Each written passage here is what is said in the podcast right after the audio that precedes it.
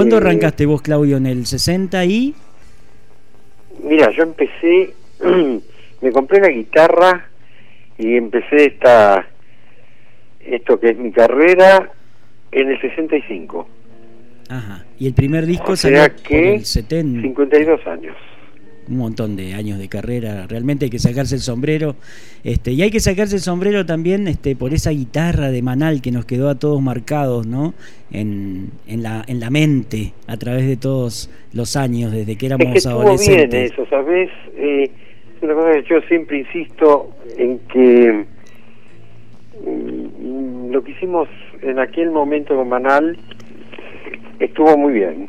Fue un trabajo inspirado, fue un trabajo hon- honesto, Sí. eh, mm, realmente auténtico y yo creo que eso es lo que ha hecho de alguna manera que, que perdure, ¿no? Que, Y fue, que y fue siga también... vivo, que, que yo pueda hacer estas giras, que siga teniendo presencia dentro de, de- del panorama de la música de aquí, en fin. Ujú. Y fue, y fue Eh, también eh, pionero, ¿no? Fue quijotesco, si se puede decir, porque en esa época nadie hacía lo que estaban ah, tocando no, ustedes. no, no, no tenía antecedentes.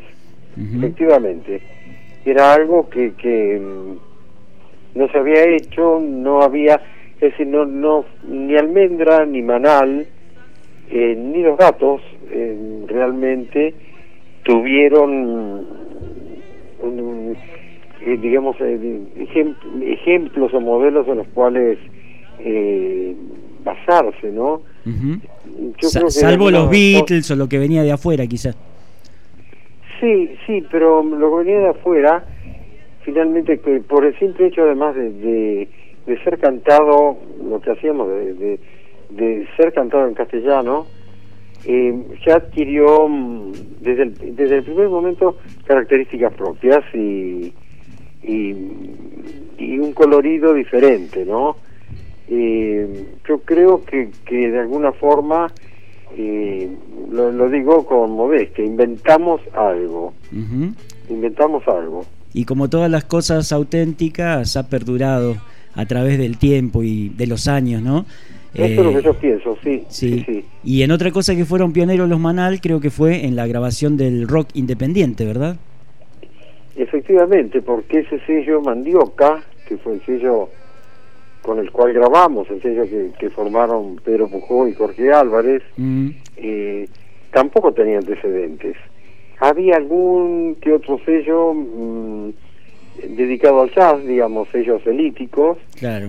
pero mm, dentro del panorama de la música popular no había nada. Bueno, No y esto, nada. esto me parece que es muy importante porque es una línea que ha seguido un montón de gente, un montón de bandas hasta ahora.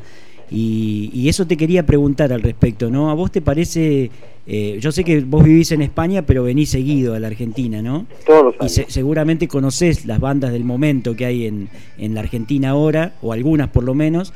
¿A vos te parece que hay como una vuelta a la música independiente y que el, el género del, del rock argentino eh, viene creando cosas diferentes a través de lo independiente?